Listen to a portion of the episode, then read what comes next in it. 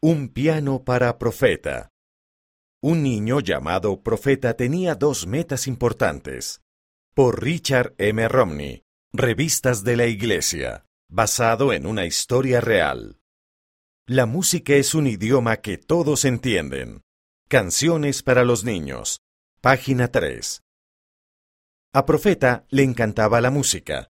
Le encantaban especialmente las canciones de la primaria y los himnos de la iglesia.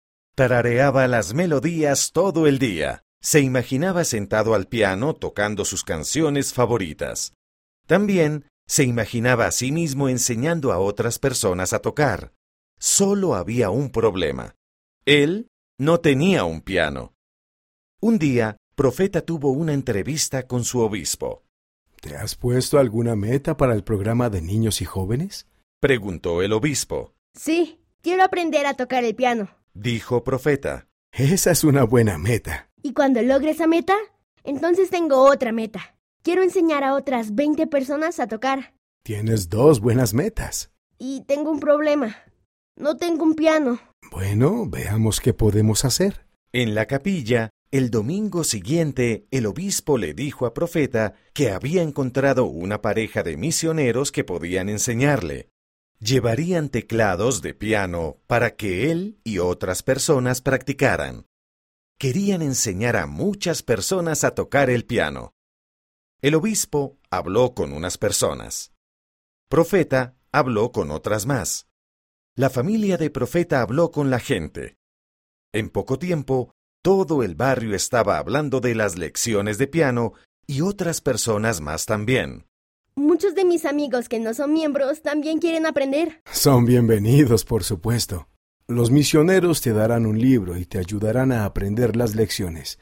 Y después de que aprendas, puedes ayudarlos a enseñar a todos los demás. Esa es mi segunda meta. Al poco tiempo, Profeta estaba practicando con los misioneros. Le encantaba aprender el significado de cada una de las notas y escucharlas juntas para formar una canción. Dos de sus amigos de la iglesia, Kelvin y Alexander, también estaban aprendiendo. Después de un mes, los tres niños también comenzaron a enseñar. Todos los días, los niños daban clase de teclado en el edificio de la iglesia. Al principio había unos diez alumnos, luego veinte, luego cincuenta. Esto es divertido, dijo Kelvin un día cuando terminó la clase.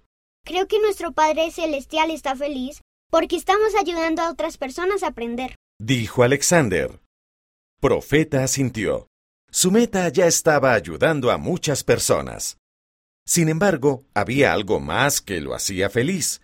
Mientras los demás alumnos practicaban las canciones de la primaria, también estaban aprendiendo acerca de nuestro Padre Celestial. Algunos de ellos le preguntaron a Profeta si podían aprender más sobre la Iglesia. Y de hecho, algunas de las personas que escucharon por primera vez sobre la Iglesia, gracias a las lecciones de piano, terminaron bautizándose. Ahora en las reuniones, todos nos reunimos y cantamos las canciones que nos encantan. Este relato ocurrió en Gran Accra, Ghana.